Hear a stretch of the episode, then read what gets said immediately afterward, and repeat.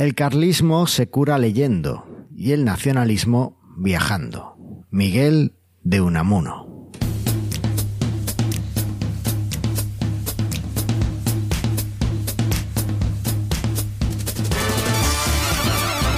Bienvenidos al centésimo trigésimo tercer episodio de Mastermind Joomla, el podcast sobre Joomla para que lleves tu plataforma web al siguiente nivel. Yo soy Carlos Cámara, responsable de la Academia de Cursos Joomla de manualesjoomla.es y me acompaña la rider de Uber que cobra en amor, la estudiante SEO que nos enseña mucho más de lo que aprende. En definitiva, el corazón del copywriting de este podcast, la inestigmatizable Andrea Gentil. Hola Carlos, ¿cómo estás? Hola Andrea, ¿qué tal? ¿Cómo estás? ¿Por qué lo de Uber? Pues vas llevando chiquillas por un lado y para otro, ¿no? Ah, eso es cierto. Pero por lo menos no me toca ir a las 4 de la mañana a buscar a nadie todavía, pero bueno. Todo se andará. Con- cuando, cuando salga Sí. Exley Drive ya veremos. Y en este episodio en el que hablaremos de cómo sobrevivir a la crianza siendo un varón blanco de mediana edad. Lo mucho que mola PenPot ahora que Figma es la misma mierda que Adobe XD. Eh, perdón. Eh. Las nuevas versiones de Perfect Publisher. XT Ad- eh, Adaptive Images y XT Search for Argolia y Andrea haciendo que el Minion trabaje a deshoras. Cómo. Europa estrangula lentamente a Google Analytics y cómo podemos recuperar las estadísticas de nuestra web. También hablaremos de dónde encontrar toda, absolutamente toda la actualidad sobre Joomla, pero además en español. Y las cositas que se vienen en SEO para Joomla, las 10 mejores extensiones para triunfar con tu agencia y un montón de cosas más. Y finalmente, para lo que hemos venido es para aceptar un desafío, para aceptar el desafío de Crystal en la Magazine y crear la web de la agencia de viajes Miedo Travels. Todo esto aquí en Mastermind Joomla. ¿Qué os Vamos a ver cómo sale. Vamos a ver cómo sale. Bueno, yo estoy un poco cansado porque, bueno, ya sabéis que acabo de ser eh, papá por tercera vez. Y... A ver, ya vas por el tercero. Deberías ya tener cancha. O sea, dicen que el tercero se cría solo, no me jodas. Pues eh, se cría solo, pero a los otros dos hay que criarlos, ¿sabes? Con lo cual... Bueno, pues ya El estaba, problema son los otros dos, quizás, no lo sé. Bueno, el caso es que ya está hijo 3 por aquí y no he podido hacer eh, demasiadas cosas. Aún así, eh, me han aceptado una ponencia que envié al WordPress Accessibility Day sobre el, el título es algo así como cómo hemos hecho que Joomla 4 sea accesible. Eh, y después... Ahí te quiero ver, ¿eh? Quiero ver esa, esa... Vamos a estar ahí mirando Total, la total. WordPress Accessibility Day. Ahí está. Entonces nos hemos colado ahí en las líneas enemigas. no, no, que nos gusta mucho WordPress, nos gusta todo. Eh, y bueno, además de eso, pues, colegas, aprovechando este tiempo en el que no puedo eh, tener un teclado en las manos porque tengo un bebé encima, pues para leer mucho sobre marketing, contenido, gestión de clientes, escuchar audiolibros y bueno, pues un poco un momento más de reflexión y de formación y de estrategia quizás. Así que... Bueno, tenés uno de esos momentos. Me acuerdo que cuando nació hija 1, en nuestro caso, Aníbal estaba ahí, tipo, en- sentado en el, or- al ordenador con la bebé acá en la, falda, haciéndole. y ahí, con una mano en la bebé y la otra mano en el teclado. Eso con hijo 2 yo lo conseguí, pero hija Ah. 3 no me deja. Me necesita otro, otro tipo de estímulo. Es complicado, es complicado. Pero bueno, bueno, hablando de ti, Andrea, ¿qué tal? ¿Qué estáis haciendo por ahí por Exley esta semana? Nosotros estos días, como bien dijiste, eh, sacamos versiones nuevas de Perfect Publisher, del Adaptive Images y del Search for Algolia. Y lo que es más fascinante es, ¿vieron todo lo que pasó con Figma? Eh, qué locura, ¿eh? Terrible. O sea, cuando estábamos todos con... Aparte, a mí personalmente Figma nunca, nunca logré, yo por ahí soy medio bruta, lo que sea, pero a mí nunca me terminó de cerrar. Y nunca terminé de, de- de que me gustara cómo funciona. Es muy demasiado complicado para mi, mi poca sapiencia al respecto. Y cuando probás PenPot App, decís, no, ¿quién quiere usar Figma? Nadie, por Dios. Nadie. Y va ahora va y la compra Adobe. Así que bueno. Totalmente. Eh, no Bueno, sé, todavía- hay gente que no le gustó. Hay mucha gente que no le gustó nada. esto Todavía que lo creo que está pendiente de que la apruebe el Tribunal de la Competencia de Estados Unidos o algo así, ¿no? Pero bueno, sí. No, te- prácticamente- no, me parece. Pero calculo que no va a haber problema, no es que tampoco ten- no es que tengan un Es un, me tribunal, parece. es un tribunal que permitió que WhatsApp, que Facebook comprara WhatsApp, o sea que Por eso, Instagram, no hay problema. Bueno, Está todo. Bueno, por eso, cuando salió esa noticia, yo ya venía trabajando con Penpotab, habíamos empezado, estamos, estamos rediseñando en algún hueco que tenemos el sitio de Mastermind que va a salir eh, algún ¿sí? día. Y habíamos empezado a hacerlo con Penpotab y ahora estoy haciendo un proyecto nuevo que estoy hasta las narices con ese proyecto, estoy súper contenta y no hay nada más lindo. Y encima, ahora anunciaron que van a hacer un plugin para importar Figma, a los- tus proyectos de Figma a Penpot. Sí. Maravilloso. Es que una de las consecuencias que ha tenido la compra de Adobe a fin de Figma por Adobe es que eh, en Penpot han conseguido una ronda de inversión enorme. Sí. Entonces ahora pueden hacer prácticamente la, la, todo lo que Lo teníamos allí en la lista de peticiones, los que lo usábamos, Sí, sí. ahora lo pueden hacer todo. porque han conseguido una inyección de dinero curiosa. Bueno, ya veremos qué nos trae el futuro. De momento tenemos ahí a Penpot, eh, que con una muy buena perspectiva de futuro y a mí es una herramienta que me gusta mucho. Yo de este tipo de, de- de programas he tenido que tocar Sketch, eh, Adobe XD, Figma creo que nunca me llegó nada. Y, y después, por, para uso propio, pues te estaba usando Penpot.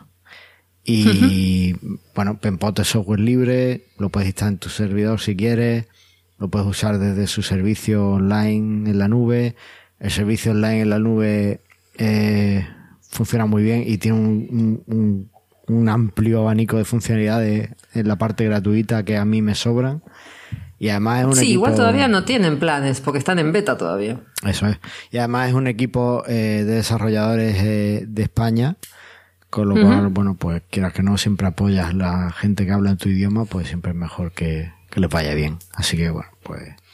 ah, fantástico. Así que eso, trabajando ahí, trabajando ahí, recuperándome de mi gripa, de mi primer gripe del año y Muy bien. eso gracias a que mis hijas salen ya. Vas, ve- ¿Ves problemas? Si viste lo que dicen, niños chicos, niños pequeños, esperá, esperá. Niños pequeños, problemas pequeños. Niños grandes, problemas grandes. No puedo esperar. Me llama ¿Por el qué? SEO, Sí Andrea. puedes esperar. Me llama el SEO, Andrea, el SEO. Pero yo quería, bueno, no importa. Eh, eso, recuperando de la gripe y en- así que mucho deseo no estuvimos haciendo. Pero otra cosa que no sé si no leyeron fue este esta mm, noticia que salió que la Agencia de Protección de Datos de Dinamarca eh, definió que el Analytics es no cumple la, la- el RG RPGD. Entonces, eh, podríamos decir que es casi ilegal usarlo. Y ya es el cuarto país de Europa que eh, define esto, después de Austria, Francia e Italia. Y ahora suma Dinamarca.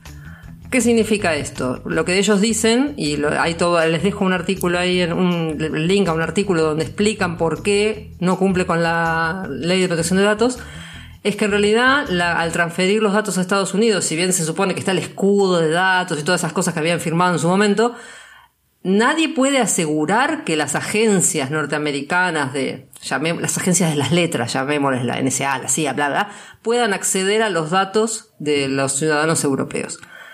Como no hay ninguna certeza de que esto no pueda suceder, entonces no cumple la ley. Así que, ¿y ahora? ¿Qué hacemos? Pues ahora es un gran momento para descubrir Matomo, que es la... ¿Cómo se llama? Hay varias opciones, ¿eh? Hay varias opciones.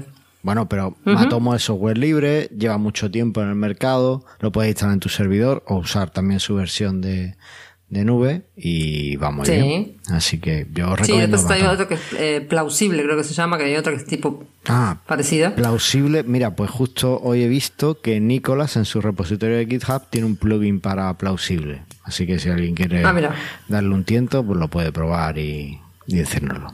Sí, porque en realidad en el, en- también otro link que les dejo es que el organismo francés de protección de datos da unas recomendaciones de cómo hacer que Analytics sea legal, digamos. O sea, tenés que hacer, eh, lo que tenés que lograr es que la anonimización de los IPs. Oh, me salió la palabra. Y mm, hay que hacer, un- instalar un proxy reverso, bla, bla, bla, bla. Con lo cual a mí me parece que es más fácil buscar otra solución Buscar que empezar a ponerte hacer todo eso. Claro. Pero ese tipo bueno, de- yo, yo estoy... mm, Ese tipo ¿qué? de cosas yo no sé cómo quedan después, porque es igual que cuando MailChimp, MailChimp eh, fue declarado que tampoco podía usarse Y la gente lo sigue usando. Sí, pero el problema está, em, es más, está bien, la gente lo sigue usando, pero si algún día se te cruza alguien y te dice, te viene a decir que tu sitio te quiere, eh, te denuncia porque tu sitio no cumple la ley de protección de datos, va a tener toda la razón del mundo si estás usando Analytics. Porque suponete que estás en Dinamarca, y en Dinamarca dijeron que, si, que no lo cumple y alguien te denuncia, la persona que te denuncia tiene razón. O sea, es estar ahí como en la línea, es la, la delgada línea roja. Ya. Sí. Tipo, vivís en el riesgo, digamos. Por eso. Capaz que no pasa nunca nada. O capaz que un día de vuelta te cruzas con un alemán que te dice, ah, mira. vale. Entonces.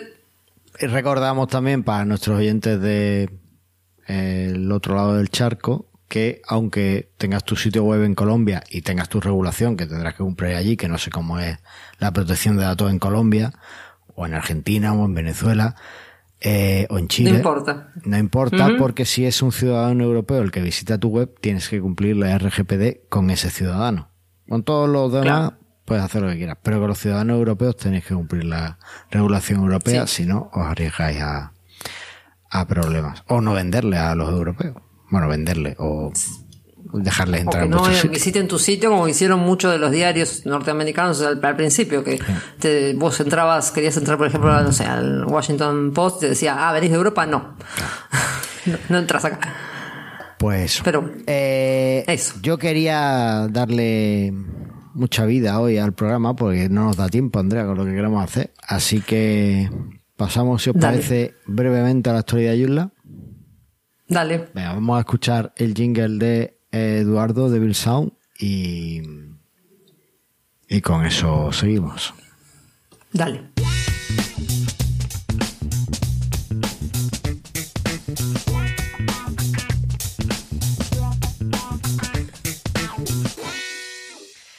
Yeah, como mola este jingle.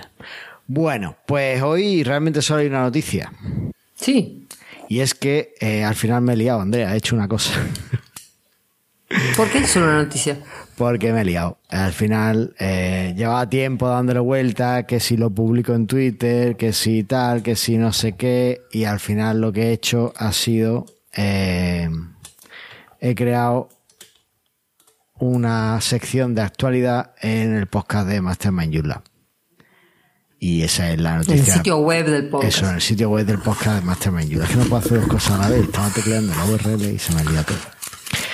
Eh, eh, eso, pues nada, que he puesto una sección de actualidad y ahí la idea es hacer prácticamente lo mismo que estaban haciendo en Twitter, pero a través de la web de Mastermind. De hecho, lo que hago habitualmente es entro, escribo el micropost y después lo tuiteo cortando y pegando prácticamente en Twitter, en la comunidad de Twitter en español, de Yula en español, que también podéis uniros si queréis y que voy a seguir intentando mantener con las publicaciones.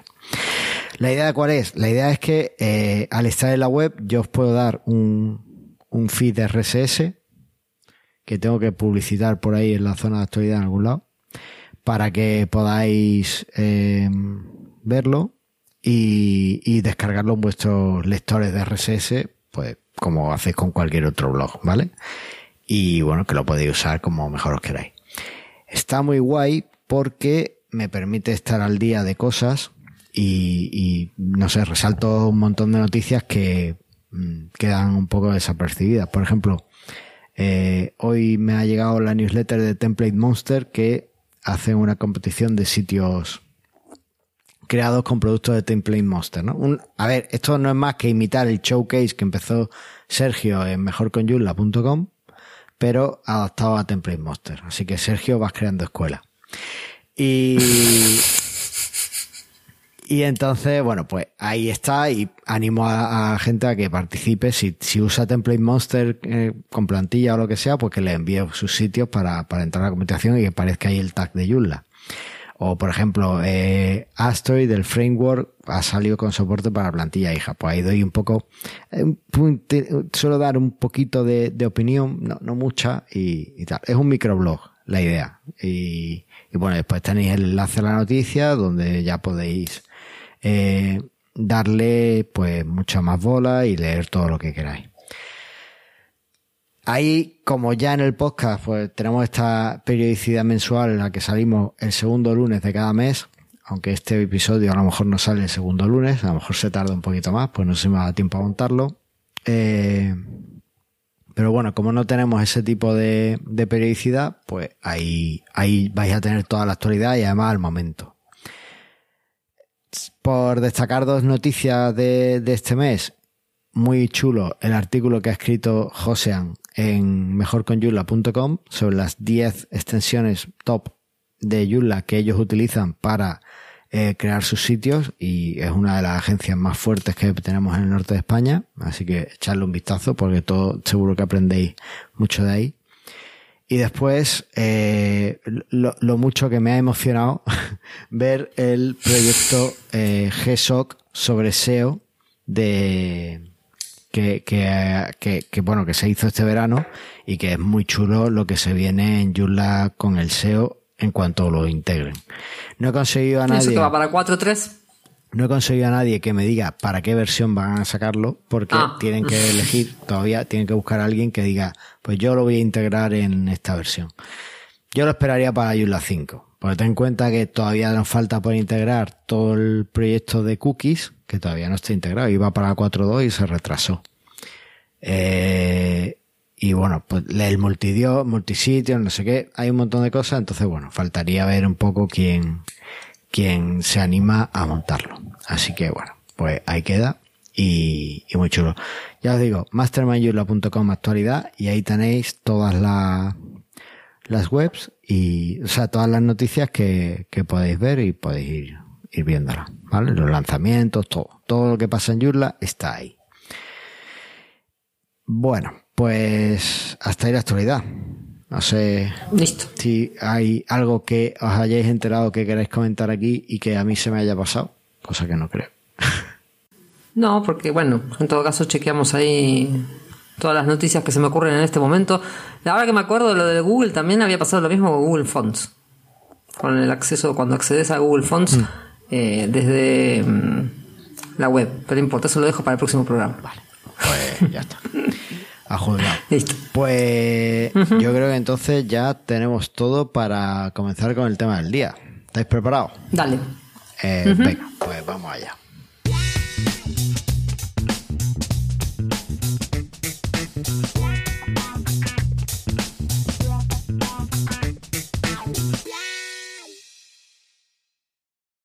Bueno, pues vamos a empezar. ¿Qué vamos a hacer?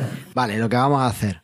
Voy a intentar, eh, igual que hice en el último episodio en vídeo, acompañarlo todo con una descripción por mi voz, por mi viva voz, de forma que aquellos que solo escuchéis el podcast, que no lo veáis en vídeo, pues tengáis una idea más o menos de lo que estamos haciendo, ¿vale?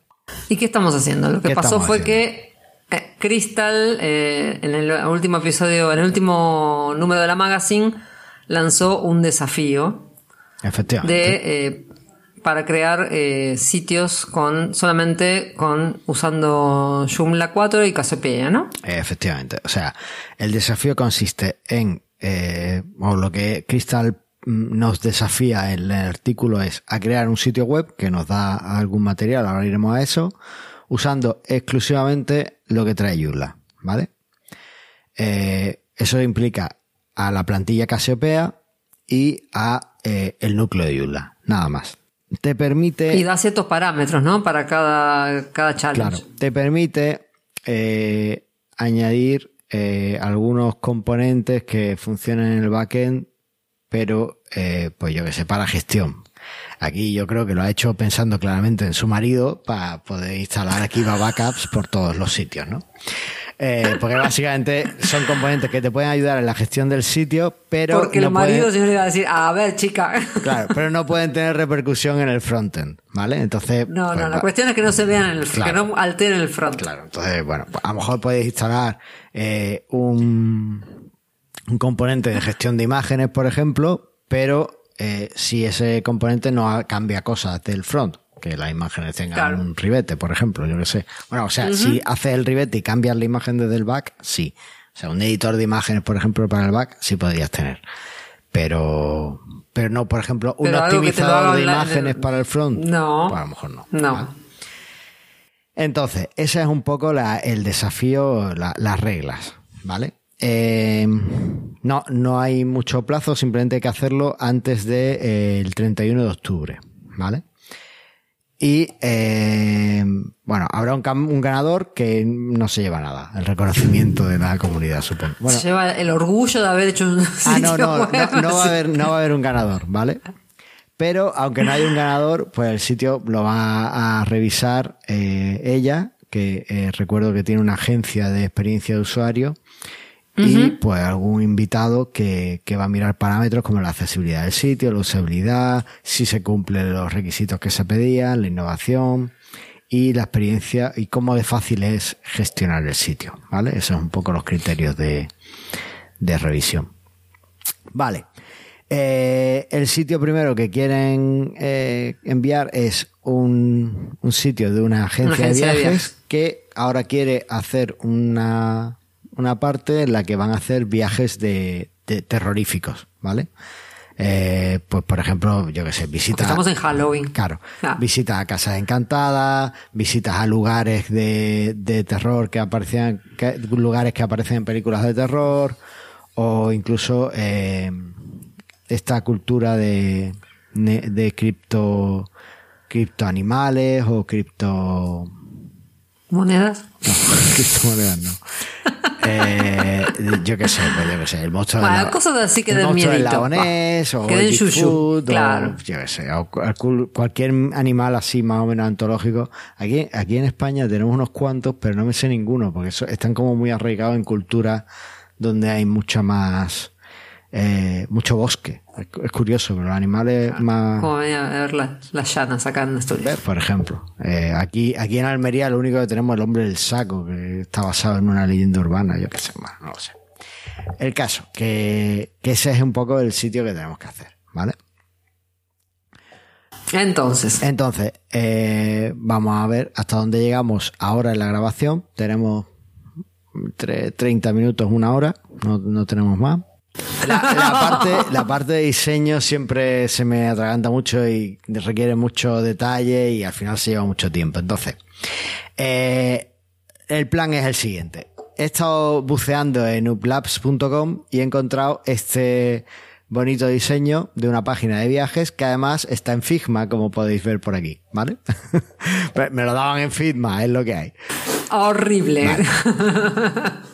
O sea, aquí hablando de Figma y aquí está. ¿vale? Eh, Bueno, Y usando Figma, por Dios. Vale. Pero eh, lo chulo es que, bueno, pues tiene la- el diseño móvil, que, o sea, ya quisiera yo, esto es un diseño que, que está en, ya os digo, en uplabs.com.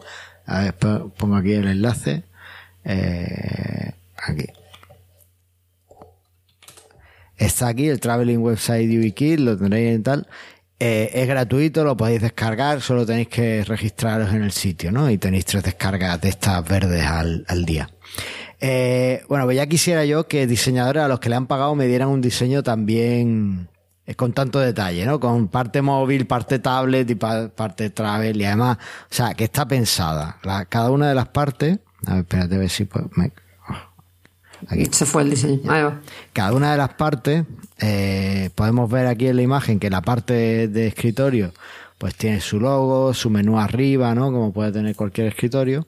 La, la- el diseño de la tablet tiene el logo, tiene el, el botón de hamburguesa, Hamburguesa. para, para desplegar el menú y al lado tiene un botón o un enlace para registrarse en el sitio y después en la parte móvil cambia la, la arquitectura un poquito y te pone primero el botón de hamburguesa, en el centro, digamos a la izquierda te pone el botón de hamburguesa, en el centro te pone el logo y a la derecha del todo te pone una foto, una imagen del usuario, creo, o algo así, ¿no? Que digamos Sí, que, debería, que sí. está como un poquito más currado el, el diseño. Está, está muy chulo, está, está bien pensado. Eh, entonces, bueno, pues eh, la idea es seguir un poco este diseño. Os pongo aquí, eh, aquí en, en Figma también he importado el logotipo y los colores de marca que nos eh, facilita eh, Crystal, Crystal. ¿vale? La empresa... Para que todos lo- los sitios sean este. Sí. Claro, la empresa se llama eh, Sabor Away, Sabor Away con V, no Sabor con B de español. Y bueno, pues el logo en chiquitito sería simplemente una S. Y nos da varios colores que, eh, bueno, pues nos da el logotipo en negro o solo en blanco o un poco así multicolor con un degradado de, de los colores de marca. Entonces, lo primero que yo hice cuando vi esto eh, fue buscar el diseño y mi diseño realmente pues no tiene esos colores, pero da igual, lo que vamos a hacer es coger eh, la idea de arquitectura del diseño este que tenemos, porque bueno, vamos a ver un poco del diseño que, tenemos aquí, ¿vale? La idea del diseño que, he elegido es pues tener eh, la parte de la cabecera, eh, el logo y el menú con un botón de enlace, de entrada y demás. Después tiene una parte de, de estas que se llaman Hero, que, que es como eh, la parte central, de, la parte central de, que está justo debajo del menú que tiene un texto, que en este caso es eh, viajar te deja sin, sin habla, y después, sin palabra y después te convierte en un contador de historia. Una frase muy bonita. Y además, en medio de la frase, pues tiene imágenes que, que ahora veremos cómo las vamos a poder eh, introducir. ¿Vale? Y después, debajo de esa frase que está en, en la tipografía Canit, no, Canit era la que nos daba eh, Crystal. Bueno, pues está en una tipografía así como muy mona. Y, y debajo pues tiene dos fotos pues de sitios viajando, ¿no? Que te inspiran a viajar. Bueno, pues justo después de esa imagen Hero, o de esa zona Hero, digamos, que es para captar mucho la atención de, del visitante, tiene un selector de, eh, de localizaciones, fecha, invitados y búsqueda. Digamos que es un buscador de, de localizaciones, ¿vale? Esto a nosotros no nos sirve porque no vamos a implementar esta funcionalidad, ¿vale? En principio. Y mucho menos en el tiempo que tenemos. Pero eh, como es una parte que sirve un poco como de, de barrera entre el giro y lo que viene debajo, pues lo dejaremos ahí, ya veremos qué ponemos. Eh, después, justo debajo, viene una zona en la que elegimos la categoría del viaje, o puedes elegir la categoría del viaje que, que quieres, ¿no? Los tipos, los distintos tipos de categorías.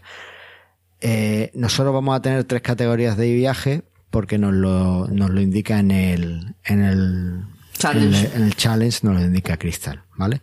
Y después ya debajo de selección de categoría de viaje, que nosotros lo que haremos es poner tres enlaces simplemente, a cada una de las categorías de viaje, pues eh, tenemos ya eh, lo que sería un texto más o una zona de, de, de mostrar unos viajes específicos con una foto de, del viaje, un titular y una descripción, ¿vale? Y un botón para ver justo ese viaje concretamente, ¿vale? Y bueno, básicamente al final ya, pues yo creo que no vamos a llegar tan abajo. Así que ni lo pensamos. Vale. Eh, hasta ahora no hemos hecho nada, pero es que estamos pensando. En la parte de pensar eh, es, lo que, Realmente cuando haces un sitio lo primero que hay que hacer es pensar. Lo primero que hay que hacer es pensar. Entonces, entonces, estamos aquí viendo un poco todo esto. Antes de pasar a ver la estructura que hemos pensado, lo siguiente que hice fue eh, ver la posibilidades de combinaciones de colores, porque aquí Crystal nos da varios colores, ¿no? Nos da un color azul, otro más eh, violeta, otro más rosa, otro naranja y otro amarillo. Entonces yo dije, bueno, pues me fui a una herramienta que se llama eh, Accessible Color Matrix y hice una combinación de esos colores con el color negro y me dio cuáles son posibles según el nivel de accesibilidad que yo quiera conseguir. ¿vale? Entonces, por ejemplo, sé que no puedo coger eh, el color rosa, ese que nos ha dado, y el color mm, violeta, no los puedo mezclar de ninguna forma. Porque si los mezclo, es un contenido que no va a ser accesible, no tiene el contraste. Eso, por ejemplo, para los botones. Para los botones, para los textos que van a tener un fondo, para todo. Y para esta, esta no la tenía. Claro, entonces esto está muy bien. Entonces, esta, esta herramienta solo tiene un fallo, o un, problema, y es que solo te permite mezclar seis colores, ¿no? Entonces he hecho la combinación para eh, los cinco colores de la marca y el negro, y después he hecho la combinación para los cinco colores de la marca y el blanco. Porque sé que blanco y negro siempre van a, ser, van a hacer buen contraste, ¿vale? Entonces, bueno, pues también veo aquí las posibilidades que tengo. De hecho, las posibilidades de mezclar colores con el blanco, no sé por qué, pero son mucho menores que las que hay de mezclar colores con el negro. Básicamente porque mm, los colores los pueden mezclar muy poquito. Eh, digamos que puedes mezclar el amarillo y el azul y ya está. Y después ya el amarillo y el negro. Y bueno, y ya combinaciones con el negro o con el blanco. Pero digamos que entre sí los colores no son muy accesibles. Así que vamos a tener que jugar un poco con el blanco y con el negro para conseguir esa, esa accesibilidad. Vale, pues venga, vamos a remangarnos. Espérate, estoy seco. ¿Alguien quiere comentar algo mientras que yo bebo agua, por favor? ¿Por dónde empezaríais vosotros? A ver, contadme. Yo empezaría, yo empezaría exactamente lo que hiciste vos y ahora en este punto se lo daría a mi minion. Uh. me parece una buena. llámalo, llámalo, a ver. No, no está. Vamos a ver la información, la arquitectura de la información. Bueno, eh, aquí encontré una herramienta muy chula. Tenemos que hacer ya un episodio de herramientas. es lo que te iba a decir, tenemos que hacer la actualización. Estoy, estoy a tope, tengo un montón de herramientas nuevas. Yo también. Bueno, esta se llama Mark Map y te permite crear eh, mapas mentales eh, con texto, eh, con Markdown. Un lenguaje parecido al Markdown, ¿vale? pero para hacer mapas mentales, con lo cual mola mucho. O convertir, incluso te permite convertir tus Markdown en mapas mentales, ¿no? Quizás tendría más, más sentido. Bueno. Y además tiene un plugin para VS Code y todo. El, como, uh. Mola mucho. Entonces, la estructura que dándole vueltas he pensado es la siguiente. Tenemos aquí, eh, tenemos en el centro a Miedo Travels, que es nuestro nombre de empresa. Y después tenemos, vamos a tener las siguientes páginas. Una home, una página de inicio, una portada, en la que va a haber una zona hero, la zona de arriba que hemos visto, la zona de tres categorías. Ah, esto no lo hemos comentado una de las cosas que pedían en las especificaciones era eh, algún sitio para mostrar o para destacar las reviews, una, entre una y tres reviews, reseñas de gente que haya hecho viajes en el pasado. No al pasado, sino anteriormente. No confundir, ¿vale? Entonces, eh, entonces, básicamente lo que vamos a tener es en la zona Hero que antes hemos mostrado en el diseño, vamos a tener nuestro Hero. Después las tres categorías mostrando las categorías. La zona de reseñas que creo que en mi mente dije, eh, pero no lo apunté en ningún lado. ¿Dónde está Figma? He perdido Figma. Ah, está aquí. Vale. Eh, en mi mente dije, pues a lo mejor lo ponemos o en la zona que separa el Hero de las categorías, o a lo mejor en esa zona lo que podemos realmente son las categorías y debajo de las categorías, antes de mostrar los viajes eh, individuales, ponemos la reseña. Es lo que había pensado. Vale. Ahora, lo, vemos, no creo que lleguemos a eso. Eh, después, una página de contacto, ¿vale? Que vamos a hacer con el componente de contacto de Joomla, ¿vale? Y eh, después vamos a tener una página de viajes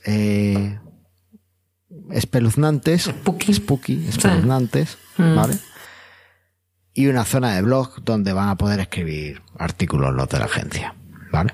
Después, de la zona de viajes eh, espeluznantes, vamos a tener tres páginas o van a salir tres ramas. Una es la que nos especifica en, en el challenge, en el desafío de sitios eh, encantados históricamente, ¿vale? Que yo aquí he elegido eh, tres, eh, los más latinos posibles, eh, Isla de las Muñecas, México, el Gran Hotel Viena en Argentina y el Colegio Encantado de Turón en Asturias. No, de, de, Isla de las Muñecas he escuchado alguna historia, pero ahora mismo ni me acuerdo de cómo era, pero sí daba bastante miedo.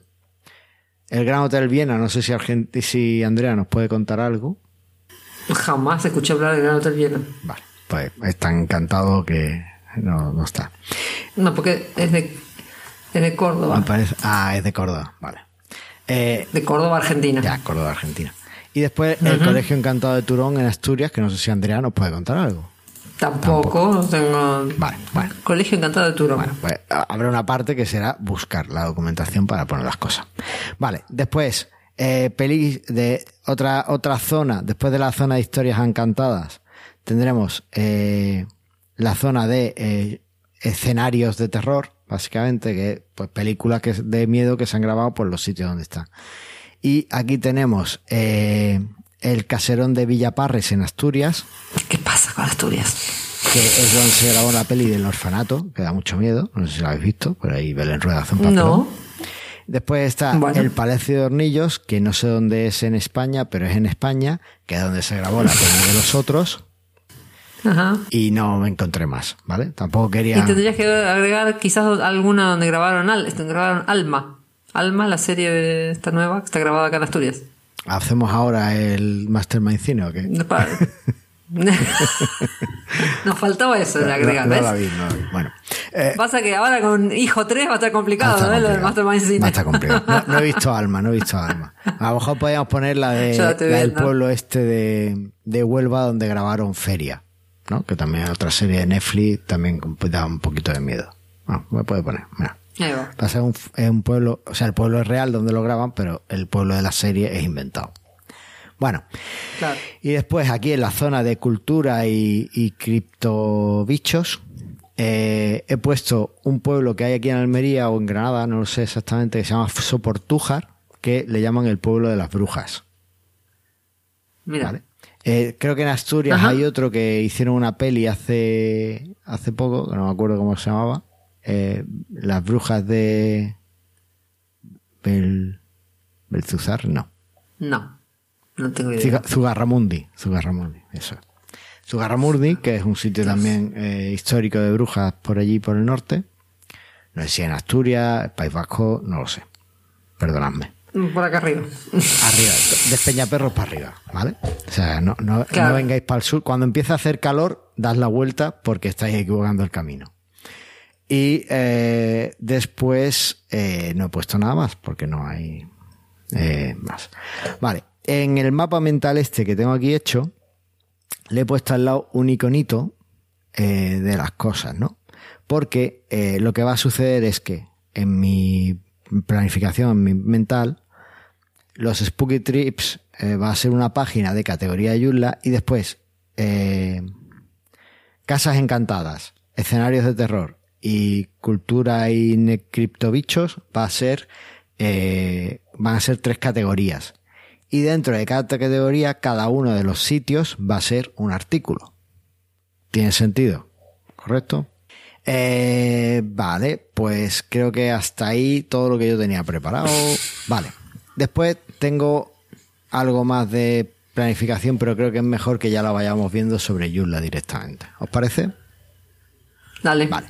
Pues tenemos instalado eh, un sitio eh, Joomla aquí en, en mi servidor, pero mi idea es que, pero por velocidad básicamente, ¿vale? Porque el, eh, mi idea es, si lo presentamos finalmente con Crystal, pasarlo al servidor de, de joomla.com, donde a launch, a ver, launch, Sí, porque aparte lo tendrás que hacer de acceso público. eso es, launch.joomla.org y, y aquí podéis crear vuestro sitio de Joomla, pues la idea es crear un sitio de Joomla aquí y, y que sea aquí donde, donde lo tengamos, ¿vale?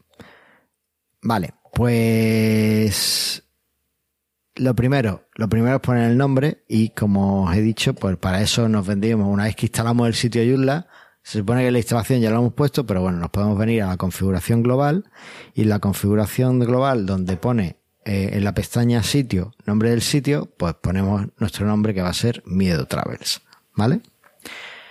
Vale. Eh, nuestra plantilla es Casiopea y aquí queda tal cual.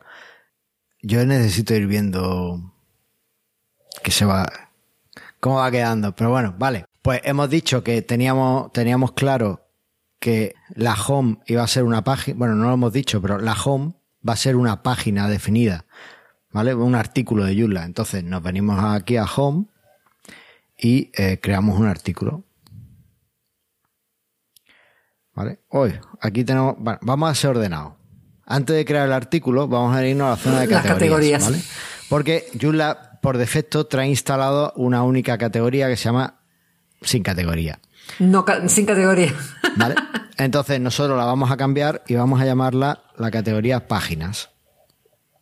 ¿Vale? ¿Algún otro nombre que os parezca mejor? No, hay que debatirlo todo. No, Muy venga. bien dicho. Vale, eh, pues ya tenemos nuestra categoría página. En nuestra categoría páginas es donde podemos crear un artículo y para eso pinchamos en crear nuevo artículo que sea eh, portada. Vamos a hacerlo todo en español y ya los yankees que se apañen, ¿vale? Eh, Y los yankees que lo vean en, con el Google Translate Eso. y otra cosa. Vale, pues bueno, como no tenemos todavía contenido para nuestra portada, pues vamos a guardar y cerrar, ¿vale? Ya, ya tenemos creado nuestro artículo de portada. Vale, eh, lo siguiente que sería, pues podemos seguir creando las siguientes categorías que tenemos, ¿no? Teníamos que Home iba a ser una categoría, después tendríamos que cre- crear la página de contacto, pero como estamos en la zona de artículos, pues vamos a venirnos un poco por aquí abajo, ¿vale? Que es donde tenemos más artículos por aquí. De hecho, vamos a irnos a las categorías, vamos a seguir creando categorías. Y vamos a crear una categoría para los viajes y otra para el blog, ¿vale? Venimos a categoría, pinchamos en nueva categoría y creamos eh, viajes. Viajes, simplemente no tenemos que darle el nombre completo, pues la creamos, es una categoría raíz, no hay problema. Después creamos otra categoría que sea eh, blog, ¿vale? Y aquí es donde vamos a tener nuestro blog, ¿vale? Aquí tenemos nuestros tres, nuestros tres, Lo hiciste, lo hiciste en, lo hiciste en modo Joomla 3, me parece. Sí, sí, todavía tengo la mentalidad de Joomla. Pues lo que vamos a hacer Sí, sí. entonces es definir el menú, ¿vale? Entonces entramos en Home, en nuestro menú Home, y decimos que el tipo de elemento de menú va a ser de tipo artículos, mostrar un solo artículo. Como ya hemos creado el artículo de portada, pues directamente lo elegimos, ¿vale? Y cerramos. Y ahora creamos un nuevo elemento de menú, que eh, va a ser, hemos dicho, Spooky Trip, pero los viajes eh, espeluznantes. Pues nada, pues sería viajes espeluznantes. Vale. Una cuestión, ¿alguien está escuchando como si tuviera un televisor prendido? Sergio se ha silenciado, pero no escuchamos lo que dice ahora. Eras tú, eras tú. Ajá. Hemos pillado. Vale. Bueno, pues viajes espeluznantes. eh, esto después espero cortarlo en el vídeo, así que escucharéis la broma, pero no veréis qué ha pasado. No veréis escuchar el televisor. No es que haya un fantasma colado aquí. Vale. Entonces no tiene ninguna gracia. Podemos meter algo de eso. Corta la broma ya que también. estamos haciendo cosas. Bueno, ok, va. eh. bueno, viaje. Viaje espeluznante. Y eh, elegimos nuestra categoría. Entonces nos venimos el tipo de elemento de menú, artículos. Y eh, mostrar una categoría. Vamos a elegir de momento formato blog. ¿Vale? A lo mejor después lo cambiamos, no lo sé. Vale. Eh, y ahora elegimos la categoría eh, viajes. ¿Vale? Viajes. Eso es. Espérate, porque estoy pensando.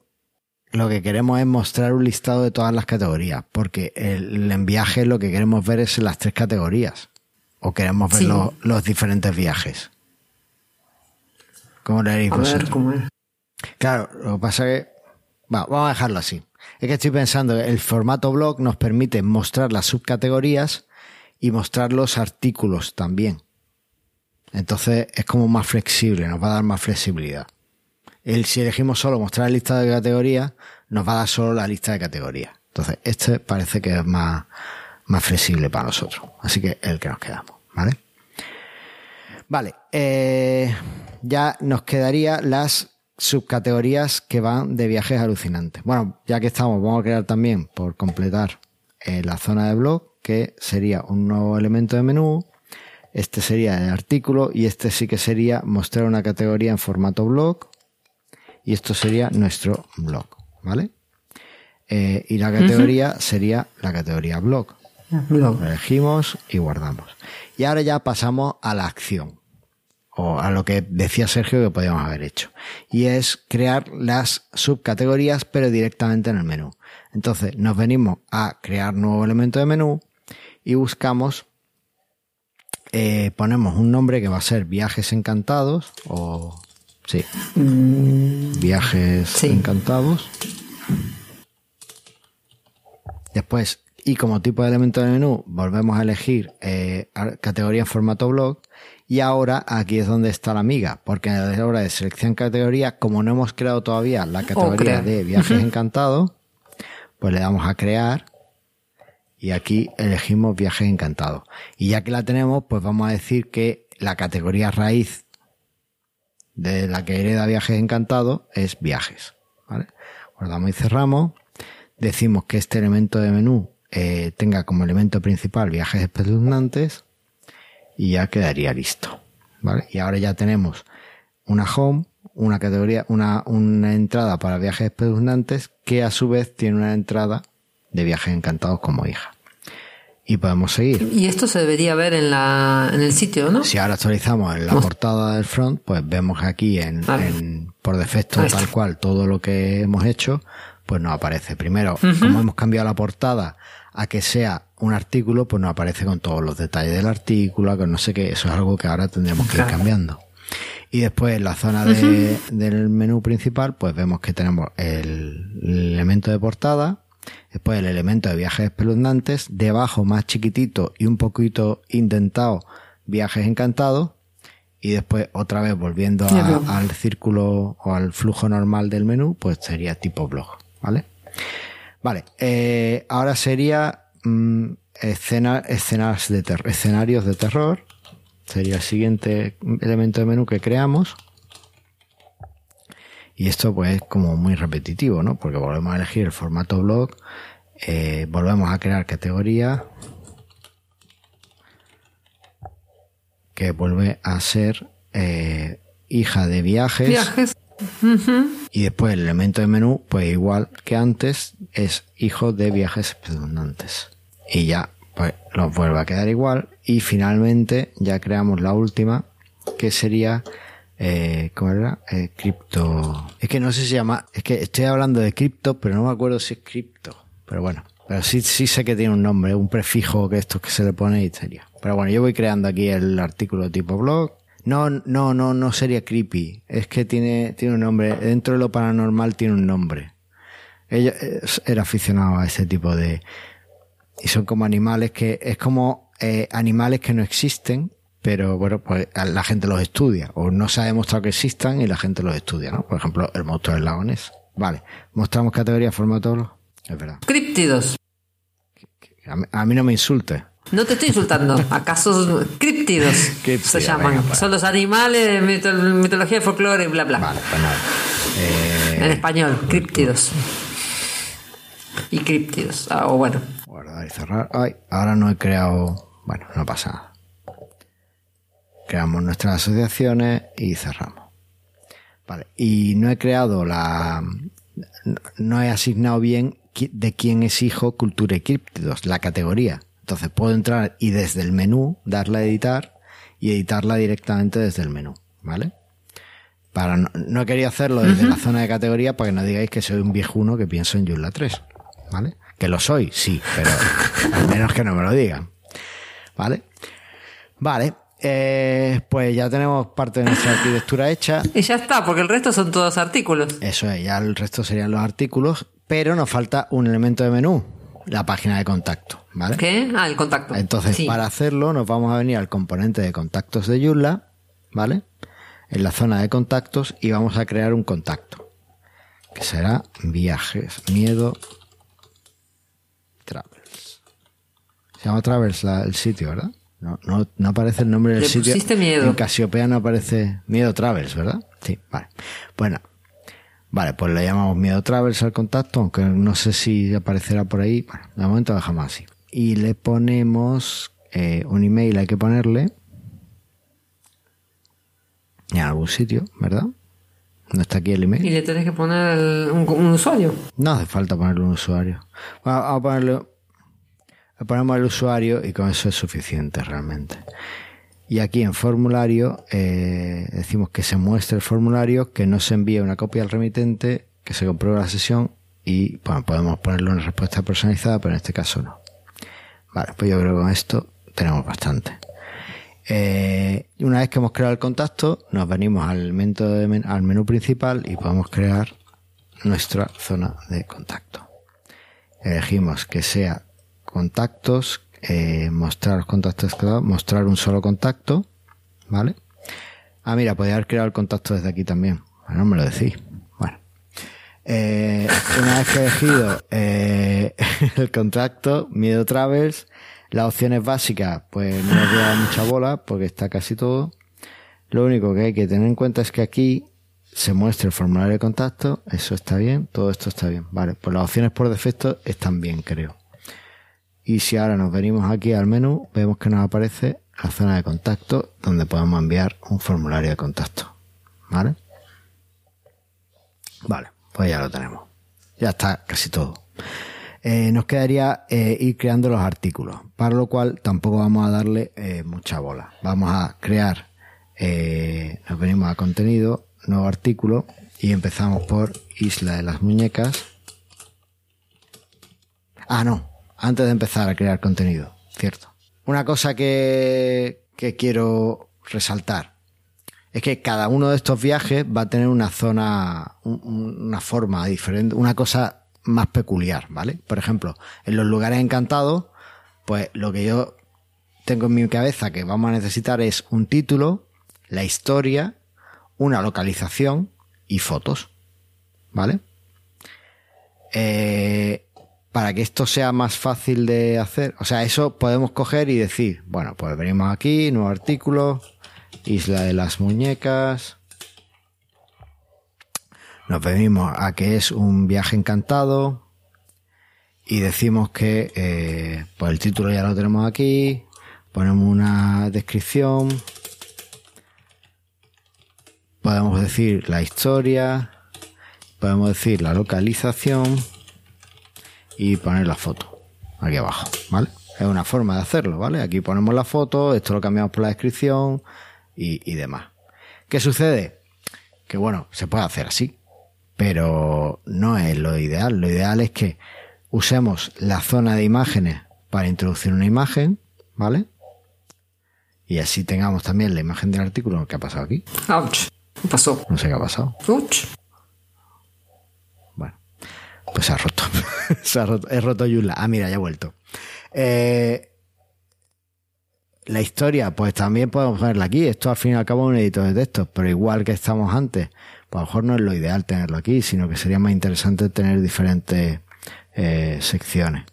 La localización, pues lo mismo. Y la foto, pues lo que he dicho antes, que a lo mejor imágenes y enlaces tiene más sentido. Y aquí a lo mejor, pues, poner una galería de fotos más que una foto, no sé. ¿Vale? Entonces, ¿qué podemos hacer? Es que en realidad no, en este caso no puedes poner una galería de fotos. Vamos a ver, porque tenemos nuestros fantásticos campos personalizados. Ah, bueno, en ese caso sí. Entonces, en nuestros campos personalizados tenemos un montón de cositas. Tenemos un campo media, tenemos un campo de lista, lista de imágenes. A lo mejor en lista de imágenes podemos usarlo para hacer un poquito de, de poner todas las categorías, las fotos, ¿no? Por ejemplo, ¿no? Vamos a poner un campo de lista de imágenes. Y vamos a llamarlo campo galería. Listo. Y le decimos que la categoría a la que se aplica es a viajes encantados. En realidad, vamos a querer una galería de imágenes también para los escenarios de terror y posiblemente para cultura y crípticos. ¿No? ¿Qué os parece? Sí, pero este, este, campo te muestra una galería de imágenes clásica o te va a mostrar una lista de las imágenes. Yo creo, que, muestra, yo creo que muestra una lista de imágenes, pero para eso está la magia de los overrides. ¿Vale? O sea, en, en, las especificaciones te dice que puedes usar. ¿Se puede hacer override? Puedes hacer override. Tú puedes hacer lo que quieras. No, no puedes hacer lo que quieras. Puedes hacer. Para aquellos que quieren hacer ah, layout alternativo o override, eso está permitido, pero no es necesario. ¿Vale? Vale. Entonces, pues vamos a ver si hacemos override o no. De momento ya tenemos nuestra galería. Vamos a crear también un campo que sea la historia. ¿Vale? Para tener separado lo que es la descripción que vamos a usar el campo de texto del artículo de la historia. ¿Vale? Es un campo de texto. ¿Vale? Pues lo vamos a poner en viajes encantados, ¿vale? Porque todos van a tener que esa, esa historia de cómo ha llegado ahí. Una cosa es la descripción que vamos a usar un poco a modo de teaser digamos, a modo de pues este sitio, eh, descubre el fantástico sitio de Isla de las Muñecas donde pasan cosas. Y después en historias donde vamos a contar, pues la isla de las muñecas es una isla donde hay muñecas. Bueno, no lo sé, desde tal año, no lo sé. Claro, por el... Eh, entonces vamos a ponerlo en viaje encantado. En elementos de terror, pues podemos tener también una historia en, en la zona de escenarios de terror, ¿vale? Pues hay películas en las que, oye, pues se eligió esta casa porque fue la casa original de los asesinatos de Amityville, no sé qué, por eso la ponemos pues puede ser interesante. Y por supuesto en Cultura y Críptidos, teniendo en cuenta que las únicas referencias más o menos científicas que pueda haber de los críptidos están en el texto histórico, porque no se ha visto ni nada, por eso son críptidos, pues tiene sentido también tenerlo, ¿vale? De momento compartimos campos personalizados aquí. Eh, más cosas, pues eh, súper importante, un campo de eh, localización. Aquí es donde sí es verdad que estamos un poquito más eh, tenemos un poquito más de limitación, porque en Joomla no hay ningún campo que nos dé las coordenadas o un mapa de, de, ubicación, ¿vale? Entonces yo aquí sí usaría text area y ponemos aquí en la descripción. La descripción solo se veía en el back o en el front, no me acuerdo le ponemos que no, HTML seguro, no sé si nos lo permitiría, vamos a ponerle que sea un campo bruto.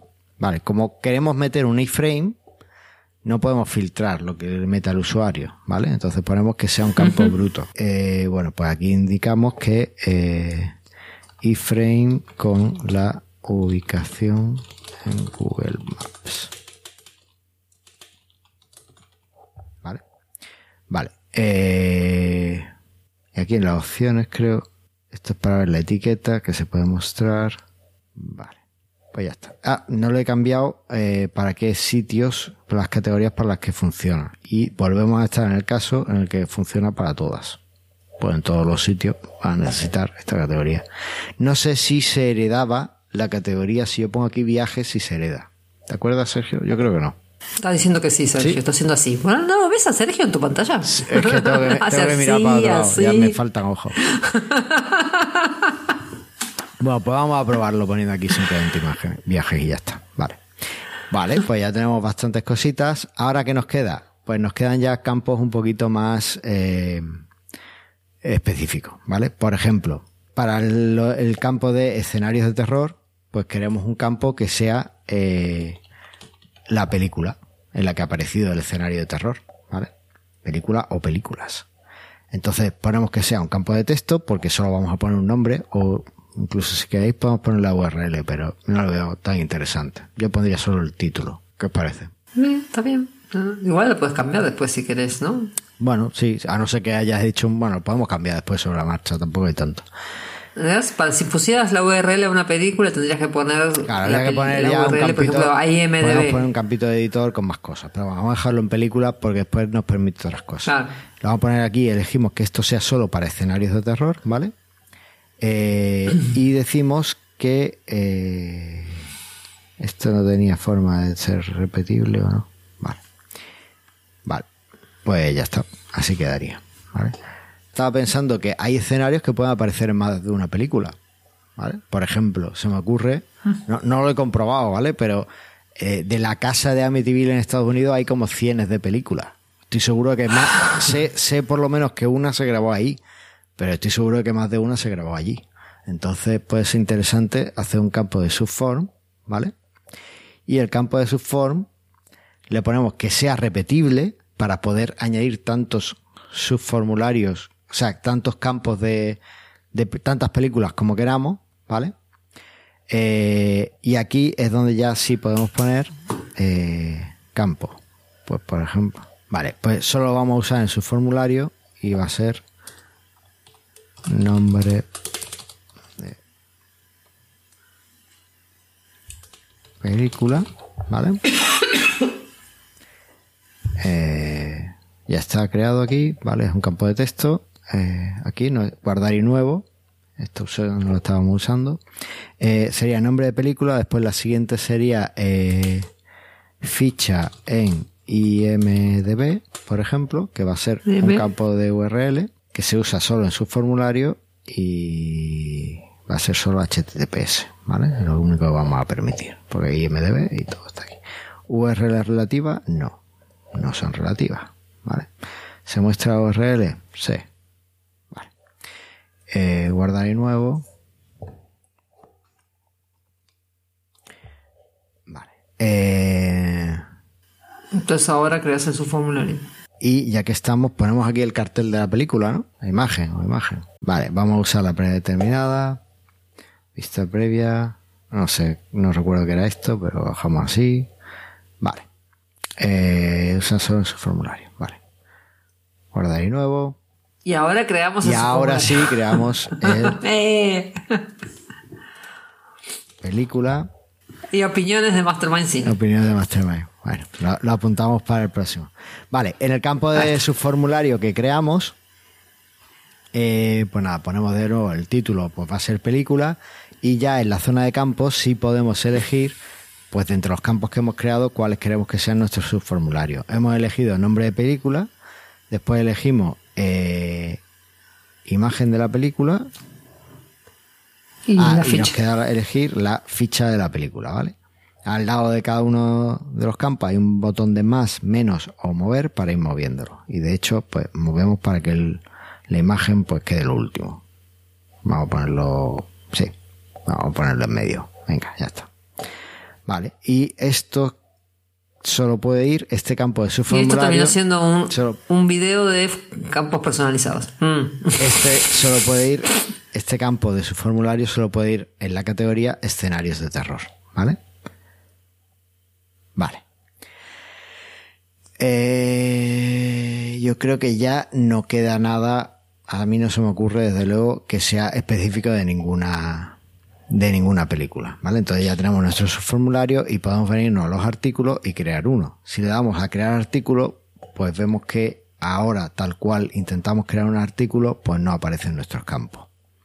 Para eso nos vamos y cambiamos, si ahora venimos y cambiamos la categoría por escenarios de terror, por ejemplo, que tengo ganas de ver cómo ha quedado nuestros campos, vemos que nos aparece una pestaña nueva en el editor que se llama campos y aquí ya podemos elegir eh, la categoría, las imágenes de la galería, podemos escribir la historia y podemos añadir eh, pues eh, en nuestro subcampo de subformulario pues nos aparece para que introduzcamos el nombre de la película, la imagen de la película y la URL a la ficha en IMDB.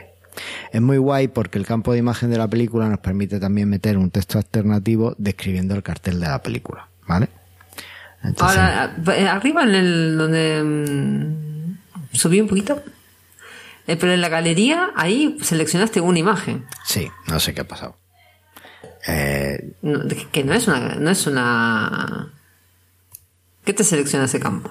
vamos a ver qué es lo que ha pasado en el campo. Venimos al campo, galería.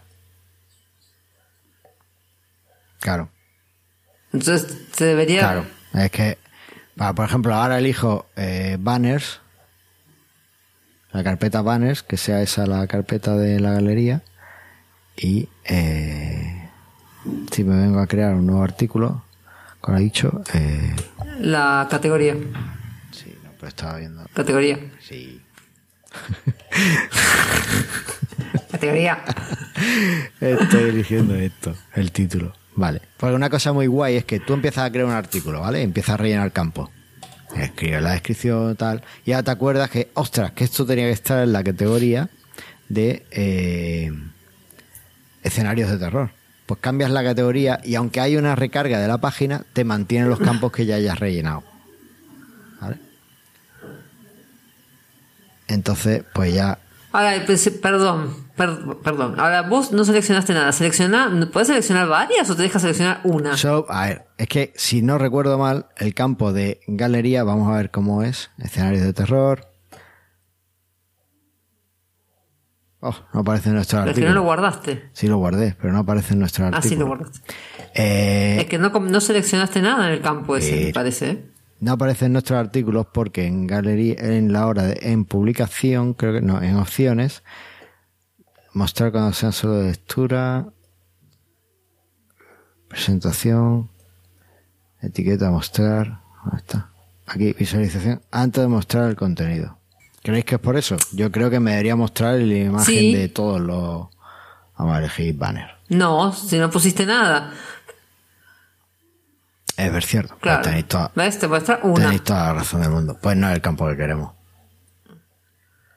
Es que me parece que no hay un campo que venga incluido con Joomla, de acuerdo al challenge, que sea. El campo, el campo multimedia es simplemente mostrar una imagen. Que puede, o sea, es, es el campo de no mostrar una imagen, sino de mostrar, de poder elegir y subir una imagen y, Un y usar el, gestor multimedia. ¿Qué decía Sergio? De poner varios campos eh, Vale, pues, que te muestren ese conjunto de campos. pues vamos, vamos a hacerlo. Nos venimos aquí y creamos un campo eh, multimedia también y que sea eh, mm, imagen película, ¿vale? Eh, este campo está en escenarios de terror. Bueno, no, esto no era para la película, era para todos, ¿no? Este sería eh, Sí. Porque sería para imagen, galerías, galería, teóricamente. ¿Vale? Multimedia. eh, y que se use solo en su formulario. Eso es. Vale. No hace falta porque lo que no hace falta porque nosotros lo que podemos ahora es decir que ahora tenemos galería, ahora sí tenemos nuestra galería de fotos. Eh, elegimos su formulario, el campo de su formulario y después marcamos que sea repetible. Y decimos que use imagen de la película, imagen de la película no, imagen galería, ¿vale? Y ya con esto, ahora sí tendríamos un campo de eh, galería, guardar y cerrar. Y si nos venimos a nuestro artículo, del caserón Villaparrés, pues en campos, aquí está imagen galería y podemos elegir, este es el campo media, ¿ves, eh, Tatiana? En este campo nos permite subir una imagen, elegirla e incluso... Ya está, solo nos permite... Aquí. Nos permite editarla. No, no, editarla. ¿Vale? Yo aquí puedo decir, yo me quedo solo con esto. Y digo, pues me quedo con esto. Pues ya está, guardar. Pero y ya no, me, he quedado, me he quedado solo con esto. Ya esa imagen está borrada para siempre. La elijo y ya es esta imagen. Antes tenía aquí un texto que ponía Yurla Black, no sé qué, ahora ya es solo la imagen. ¿Vale? Me mola mucho. ¿Y si quieres agregar otra imagen más? Pues le doy aquí Que sacan el botoncito. logotipo de Joomla que muestra cuatro letras J entrelazadas mostrando la comunidad. Si ¿Sabes ahora que quiero... eh, otro día ¿Qué? Tendríamos que hacer un, un programa sobre cómo describir imágenes, porque tampoco es bueno, yo no sé quién dijo la otra vez que tampoco es bueno poner todos esos, eh, esos es- la- la- discursos de qué dice una imagen, porque no. Ya, pero aquí... O sea, Lo- lo voy a buscar. A ver, aquí, si alguien que esté viendo esta imagen o viendo esta página con un lector de pantalla conoce de sobra el logotipo de Joomla, no hay problema. Nuestros, nuestros eh, oyentes que ahora mismo solo están en audio, cuando yo he dicho, me he quedado, eh, la imagen es del logotipo de Joomla, se le ha venido la imagen mental de lo que había. Pero si hay alguien que no conozca el logotipo de Joomla, hay que describírselo. Sergio sí, discrepa. bueno, ok. no, no es, no, es, no es el momento para esta conversación. Y si quieres agregar otro, Vale, ahora, una vez que tengo ya bien eh, definida mi imagen, al lado me aparece un símbolo más. Al lado en el campo o incluso arriba, eh, donde pone imagen galería. No, el al de arriba campo. Puedes dar a, a cualquiera de los dos, hacen lo mismo. Y me aparece otro campo para meter otra imagen. Entonces me vengo aquí y elijo la imagen de Powered by que viene con Joomla. Entonces, en esta imagen, si puedo poner como texto descriptivo, Joomla, o bueno, aquí incluso ves, por ejemplo, la imagen dice Joomla y al lado en verde, separado, pone Powered by Joomla, ¿no? Potenciado por Joomla. Yo eso sí lo vería muy repetitivo. Yo ahí pondría, o, o de- haría una descripción completa diciendo logotipo de Joomla con las letras Joomla, o no lo sé cómo lo describiría, ok, no importa. Vamos a hacer un programa sobre cómo describir imágenes para, de forma accesible. Esto, Vale. necesitamos hacer hablar de esto, pero en otro programa. Venga. Vale, pues, eh, guardamos. Y ahora, si nos venimos a nuestro artículo, ahora ya sí tenemos pues una galería de fotos. No, no es una galería de fotos todavía, pero eh, nos aparece las diferentes imágenes de galería. Podemos mejorarlo un poquito más si no queremos hacer todo el override y si os parece jugamos un poco con los campos personalizados y creo que lo vamos a tener que dejar aquí porque ya es bastante tarde. ¿Vale? Cosas que yo mejoraría de cara a la gestión del sitio y a un poco después facilitar la vida con el override. Pues lo primero, eh, que la, las subcampos de su formulario no tuvieran el nombre, ¿no? Por ejemplo, aquí en galería de fotos, en el campo este que hemos creado, que es un subformulario, nos aparece eh, galería de fotos y debajo imagen galería y la imagen al lado. Y al otro lado imagen galería y la otra imagen al lado. ¿Vale? Entonces yo me vendría aquí a la zona de campos y diría que el campo de imagen galería en, opciones pues que no muestre la etiqueta, ¿vale? Hay un checkbox que podemos decir etiqueta, mostrar o ocultar, ¿vale? Cuando eso pasa, pues ya nos hemos quitado el, esa etiqueta y ya queda mucho mejor, ¿vale? El artículo. Entonces, ¿Y, por qué se ve con un como si fuera una lista? Porque es una ah, lista, es una, lista. HTML. Claro, era una lista. Hay, que, entonces para sacarle la viñeta tenés que hacer un override. Eso es. Otra cosita. Deberías poner, poder, poder poner una al lado de la otra, o de las que sean. Claro, pero, por ejemplo, o sea, vamos a hacer algo rápido. Aquí lo que podemos hacer es, eh, ¿dónde está? Aquí, este, este, ¿no? Aquí, este sería, vale. Pues aquí le podemos decir que eh, list style none, ya no hemos cargado el, diseño, o sea, venimos, editamos el CSS del contenedor este y le decimos que el estilo de lista sea ninguno y después, por hacerlo muy rápido, que no me gusta ya usar float. Podemos decir que el display sea flex, ¿vale? Ahí te que tenga un gap de un rem, que justify content sea center, que el align item sea center y ya pues nos queda como más centrado todo y más alineado. De hecho yo aquí pondría justify start y ya sí aparecería más en formato galería. Y por último, si alguien añade un montón de fotos, pues lo que podemos poner es que flex wrap sea eh, wrap. Y entonces ya esto, cuando ya tengamos aquí un montón de fotos en, el artículo, se va, a, ir abajo. ¿vale? Claro. Entonces, bueno, pues, o sea, simplemente es lo que dice Sergio.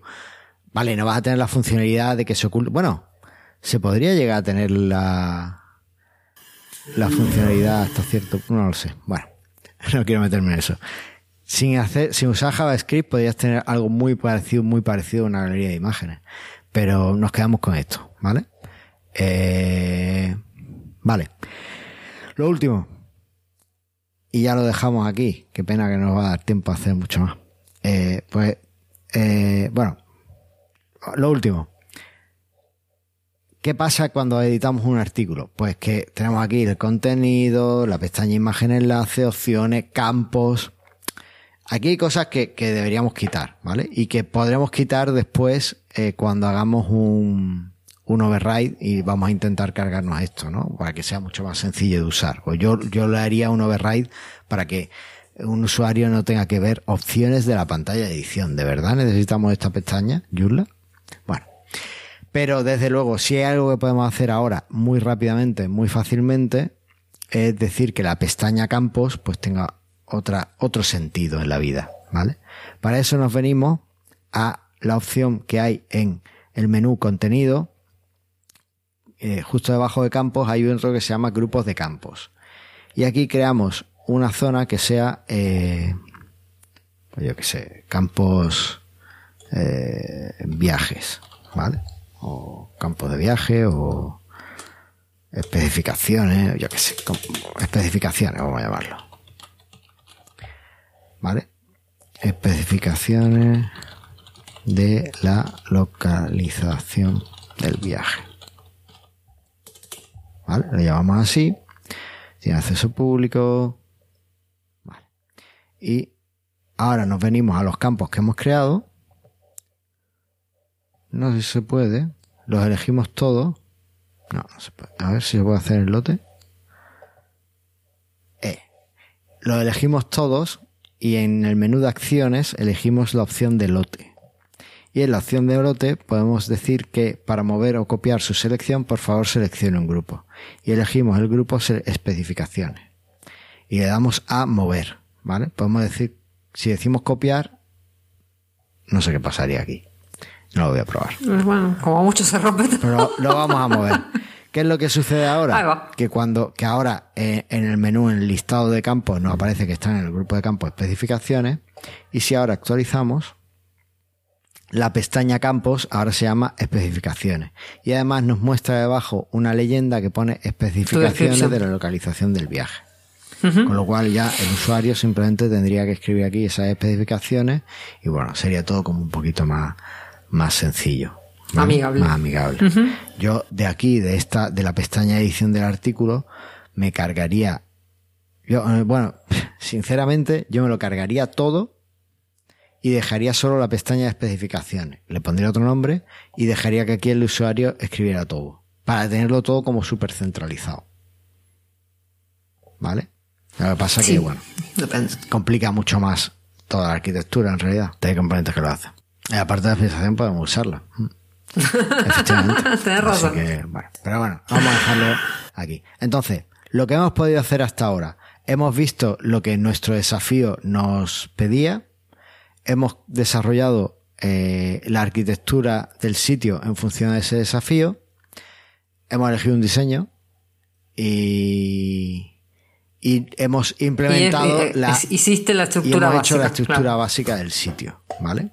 intentando explicar los pasos uno a uno. Ya tenemos todo esto. ¿Qué es lo que nos quedaría? Pues lo que nos quedaría es la parte de hacer todo esto mucho más bonito o que se parezca al diseño que tenemos, ¿vale? Para eso, lo que yo haría, o lo siguiente que haría, que vamos a hacer, si nos da tiempo a presentarlo, que no sé si nos dará tiempo, es venirnos a eh, la parte de sistema, plantillas del sitio y crear una plantilla hija de Casiopea para trabajar sobre la plantilla hija. ¿Estás de acuerdo con esto, Sergio? Sí. Tatiana, Sergio dice que, sí con la cabeza. Yo estoy un poco saturado en el tema hijos, pero plantilla hija, bien, me parecen bien. Eh, entonces. Miren todo tu combo este año. Bueno, pues entraríamos en detalles y archivos de la plantilla y aquí arriba a la izquierda hay un botón que es crear plantilla secundaria. ¿Por qué lo llaman plantilla secundaria y no crear plantilla hija? Bueno, no lo sé. Le preguntaremos a Kibiro o a Pablo si vienen por alguna reunión de estas porque desde luego es algo que a mí me intriga mucho. Porque en toda la cultura, o sea, esto es una característica heredada de WordPress completamente, y en WordPress son temas hijos. No sé por qué aquí nosotros, en vez de plantilla hija, la llamamos secundaria. Bueno, la vida. Pues le daríamos al botón y le llamaríamos eh, miedo. Y podemos también copiar los estilos de plantilla, pero como solo tenemos un estilo de plantilla, pues tampoco merece mucho la pena. Y ya tendríamos nuestra plantilla hija creada, que está aquí. Casiopea, miedo. Si nos venimos a los estilos de plantilla, pues aquí vemos que está la default y la predeterminada. Ahora ya nuestra predeterminada sería Casiopea miedo y aquí podemos hacer nuestros cambios. Por ejemplo, podemos decir que eh, Miedo Travers. Miedo Travers es nuestro logo. Y ahora ya se llama Miedo Travers, ¿vale? Y bueno, ponemos en inicio y ya quedaría así. Habría que trabajar más cosas de aquí, quitar el menú de aquí, ponerlo en el lateral, eso es algo que también podemos hacer rápidamente. Nos vendríamos a componentes, no, perdón, a sistema, módulos del sitio, módulos del sitio, y aquí en el main menú vemos que está en la posición sidebar right. Y nosotros lo que queremos es que esté en la posición menú, o navbar, menú. Le vamos a guardar y cerrar, y ahora cuando accedamos, pues vemos que nos aparece nuestro menú en el navbar, ah. ¿vale? Eh, para que nos aparezca en móvil en modo desplegable, tenemos que venirnos a eh, avanzado y en la presentación elegir drop down. Collapsible drop down creo que sería. Ya nos aparece un menú hamburguesa que sube y que baja.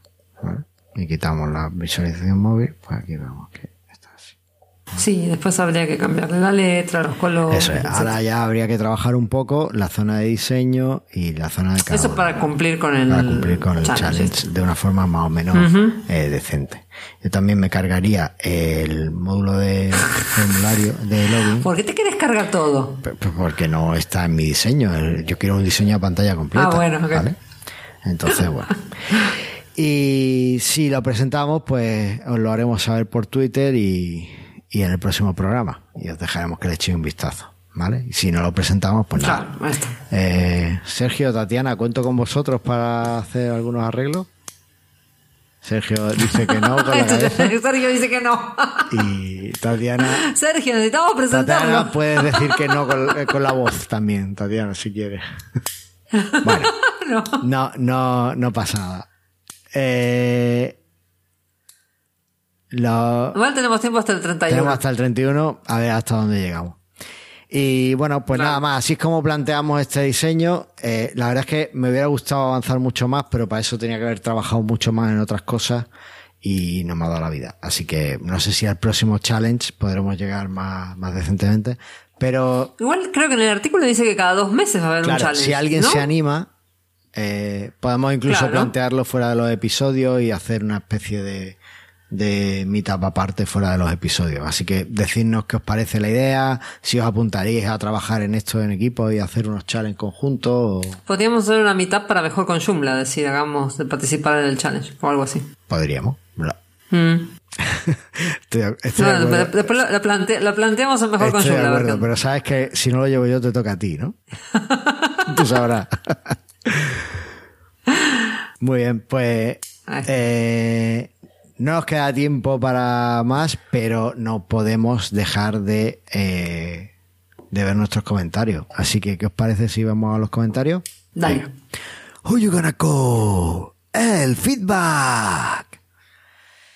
Bueno, eh, ha- había comentarios que eran como petición de soporte y después se respondían. Sí, y- sí, hubo. Yo puse el, yo agregué el primero nada más, que es donde José Ángel Galeano nos saluda y pide que lo ayuden con alguna cosa y después Kibiro lo estuvo ayudando, así que. ¿Qué te parece si nos lees el comentario, José Ángel? Andrea, que yo tengo sed.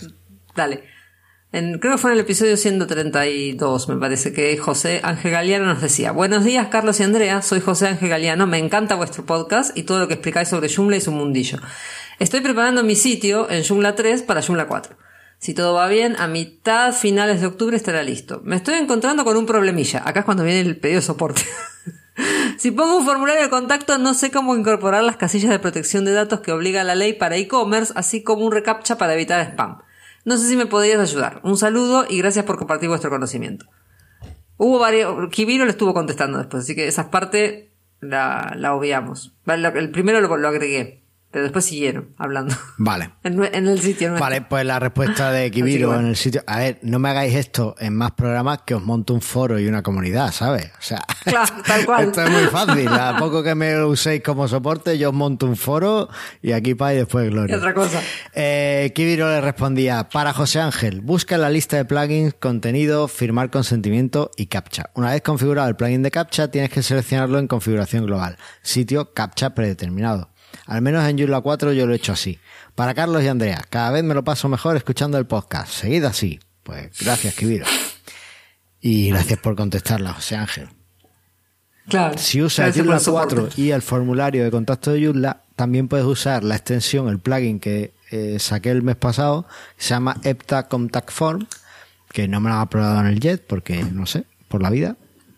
Están en ello, no sé, algún día lo probarán. No sé, no sé quién está lo podéis, ahora. lo podéis eh, descargar en extensions.epta.es y, y ese plugin te permite filtrarlas, poner las palabras clave que quieres que se consideren como spam. Entonces, cada vez que detecte un formulario de contacto de Joomla con esas palabras clave, un envío con esas palabras clave, directamente desecha el comentario. No, no, no envía el email, no hace nada. Y ha bajado, es mejor con Joomla ha bajado una barbaridad del spam desde que metí el Epta Contact Form, ¿vale? De vez en cuando alguno se cuela porque no puedes controlar todas las palabras de spam del mundo, pero le metí una funcionalidad que detectaba caracteres eh, cirílicos y eso bajó un montón también. Ahí queda. ¿Por qué será? Os puedo decir una cosa. No hemos grabado nada del vídeo. No mejor. ¿Alguno ha escuchado estamos grabando el vídeo? Ay, no. Totalmente. Bueno. Pues mira, sí va a salir el lunes, pero solo en audio. Eh, cosas del directo. Lo siento muchísimo. Bueno, saldrás. Sí, eh, miedo otra vez, total. Es que no se puede trabajar con estas cosas de miedo. Bueno, así veis cómo tengo la cabeza, ¿vale? Eh, vale. Eh, ¿Seguimos con los comentarios o cortamos acá? no, porque va a cortar si tenemos un episodio fantástico. Listo, entonces Eh, seguimos con los comentarios. Seguimos con los comentarios. Eh, ¿Qué nos dice el siguiente, Andrea? El siguiente, a ver, que pongan el nombre de cómo se llaman, por lo menos en saludo soy tal, porque si no, esto de Anónimo nos dice, genial Joomla 4. Las novedades que trae son muy útiles y da gusto ver tanto movimiento en el proyecto, aunque oír que ya viene Joomla 5 da un poco de vértigo. Igual ya sacaron unos cambios en eso, en ese, en ese roadmap. Nosotros aún planificando migraciones de clientes. Durante años hemos ido con mucho cuidado al elegir las extensiones de cada sitio, intentando usar las mínimas y que fueran el máximo de estables y populares para garantizar futuras migraciones fáciles. Y así está siendo, aunque cada proyecto es un mundo y siempre sale alguna extensión que da problemas o no tiene versión para Joomla 4. En fin, un gusto avanzar hacia un Joomla más moderno. Gracias por vuestros consejos e incansable difusión. No sé por qué me suena a Josean. Pero bueno, gracias Anónimo por el comentario. no me meto mucho con los comentarios anónimos porque a veces es que el, el CC Comment no coge bien los nombres. Al menos al principio. Está bien, problema. pero podés decir, hola, soy tal, y ya. No sé. Y el último, El último, eh, también de eh, Anónimo, nos dice: Hola, hola, hola. El programa es genial como siempre. Me he decidido a escribiros porque tengo un problemilla de cookies. ¿Sabéis si la plantilla de. Casiopea de Joomla 4 permite agregar un código JavaScript para no tener que instalar un módulo de cookies? ¿Dónde y cómo tendría que hacerlo? En mi sitio en Joomla 3, plantilla Helix Ultimate, sí que lo permitía porque era bastante intuitiva. Pero en esta plantilla no tengo ni idea. Gracias miles. Y recuerda, ah no, eso es mío. Eh, bueno, eh, sí se puede, Sergio. no, no, se, puede, para algo En está principio, en principio no se puede. Eh, ahí tendría. Pero ahora, si estaba usando Helix Ultimate en Joomla 3, mm, ¿por qué no, no va a ser, no va a usar? Claro, o sea, Helix ya está para Joomla 4, así que. Eh, yo de todas formas, antes que editar, o sea, pff, creo que hay, hay gente que ya seguro que tiene algún plugin para o algún módulo para, para meter la, la Google Analytics y yo creo que también si no tienes famili- no estás familiarizado con programación y demás, merece la pena eh, buscar algún algún módulo o algún plugin que te permita hacerlo, ¿vale? Así que nada. Eh, esto ha sido todo. no sé si voy a Y sacarlo esto en era, YouTube. fue el, el episodio planeado en video que salió en audio. Sí. Porque somos así. El niño que no fue. Ahí va. Pues Gear Casiopea en el módulo. Estoy cayendo ahora, que claro, como no estoy grabando y yo lo grabo todo con Zoom, realmente tampoco, a no ser que os estéis grabando vosotros como invitados por vuestra cuenta, porque sois súper precavidos, esto no está grabando sobre vuestras voces. Y Andrea no sé si se está grabando. Yo sí me estoy grabando. Solo hay Yo siempre audio de pongo a Andrea y mío, realmente, ahora que caigo. Ahí va, mira qué bien. Sea, tenemos Andrea, Carlos, Andrea y los fantasmitas. ¿Qué es esto? Menos mal, Miedo Travels. Sí, así somos. Bueno. Bueno, pues... Probablemente no haya episodio el lunes y repitamos esto No otra vez. sé, no sé, no sé. Que me, me ha quedado muy chulo, ¿eh? en verdad. Estábamos, está- había como muy buen feeling. Me ha gustado mucho. Qué pena. Qué torpe soy. No. Es la segunda vez que me pasa. Pasa la última vez me pasó. Vamos a hacer un checklist para grabar episodios. ¿eh? Vamos a implementar un checklist que diga, hiciste esto, esto, esto, y lo vamos a hacer antes de cada Pues episodio. debería, porque como voy acelerado y a tope, pues. Y mira que lo he pensado antes de. Cuando le he dado a compartir pantalla, he dicho, ahora tienen que escuchar, cuando lo ponga a grabar, el, el mensaje de que se está grabando. Pero. Bueno, ya nos dirás. A ver qué tenés. Bueno, pues ya está. Eh, eso ha sido todo. Vemos. No sé cómo voy a editar esto para que las voces de los invitados que no escucháis eh, no estén y que todo tenga sentido, pero bueno. Ha sido un placer, Tatiana y Sergio, estar con vosotros aquí y, y me ha gustado mucho. Espero que vengáis al próximo vídeo, que prometo grabarlo. Bien. Que Prometo grabarlo. Y ya está. Ya. Gracias, Tatiana. Gracias por tu apoyo. Bien, gracias a ti. Madre mía, cómo están las cabezas. Este es el episodio Hijo 3. Bueno, venga, en- nos vemos. Hasta pronto.